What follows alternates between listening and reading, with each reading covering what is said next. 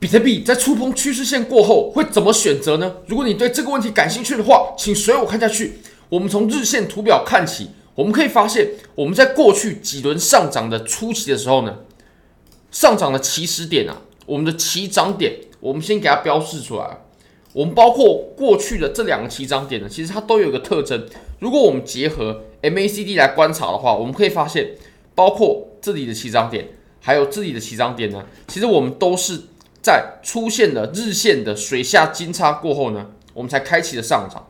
所以简单来说，我们回调结束，并且呢，我们要开启上涨一个重要的转折的信号，其实就是水下金叉，它可以代表，诶，我们前面的这波回调呢。它确实是已经结束了，它有有机会去开启我们下一波的上涨。那还有包括我们在下面这个地方的时候，你可以发现呢，我们中间它已经走了一次的背离了。那其实有走过背离，就表示我们这段的多头啊，它是有在衰弱的。哦，我们先不讨论结不结束，但至少是衰弱是肯定的。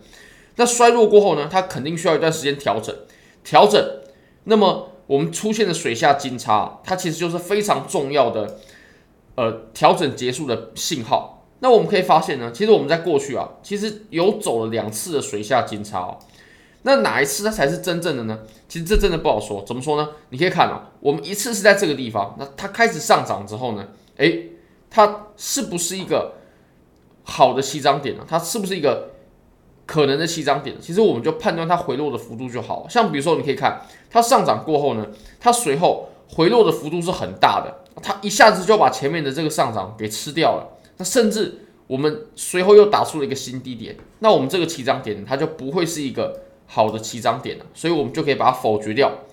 那我们再看我们后面的这次金叉，我们后面这次的金叉呢，你可以发现我们后续所走出来的涨幅啊，还有回调啊。涨幅是非常强势的，那回调呢？它就是横盘调整而已，几乎就没有下跌。那么我们可以带到我们当前的盘面，我们当前的盘面呢，我们重新给它画出来一下啊。现在有没有出现金叉了？有，有出现金叉。不过我们这波上涨啊，它会是一个 OK 的起涨点吗？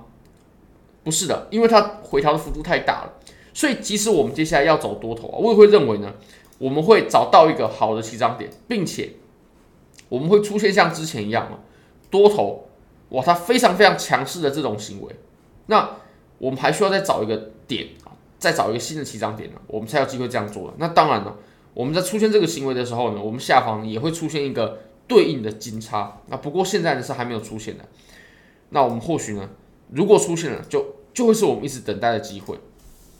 那我们从日线上呢，我们一样可以画出。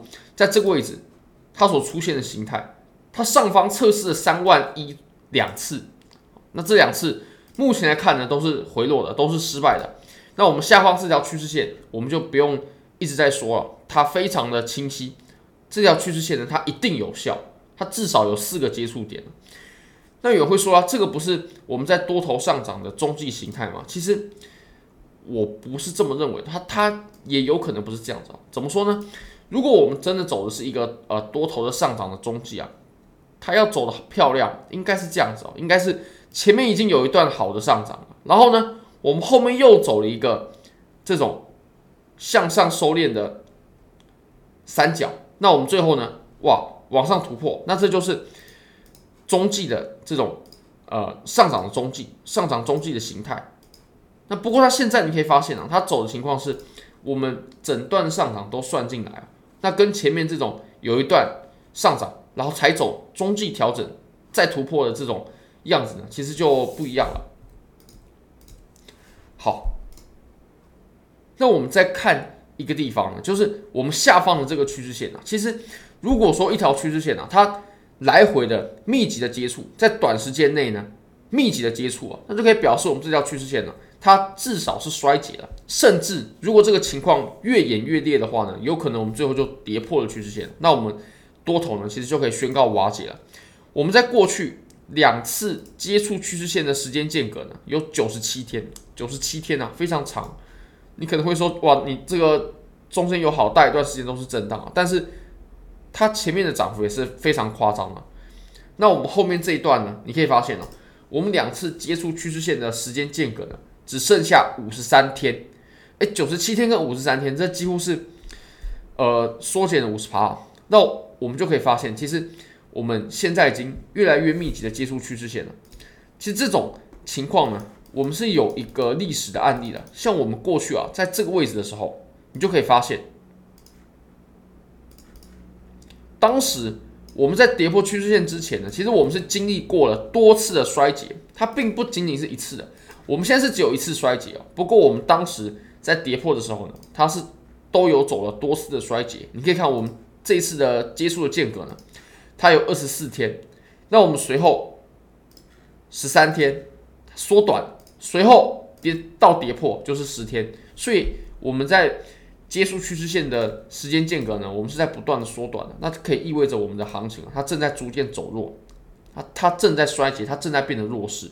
那我们在这个位置，它有没有衰竭呢？肯定有。不过，我们就衰竭一次而已，它会不会直接就引来一波暴跌的行情？我我对这个是怀疑的。其实我们可以总结一下，就是我个人至少现在是不看暴跌的。那我们毕竟现在都已经来趋势线附近啊。如果说好，我们接下来来制定一下交易计划。这条趋势线，它如果接下来以什么样的形式走出去了，那我会采取行动。什么样子？我会认为，诶，它是骗人的呢？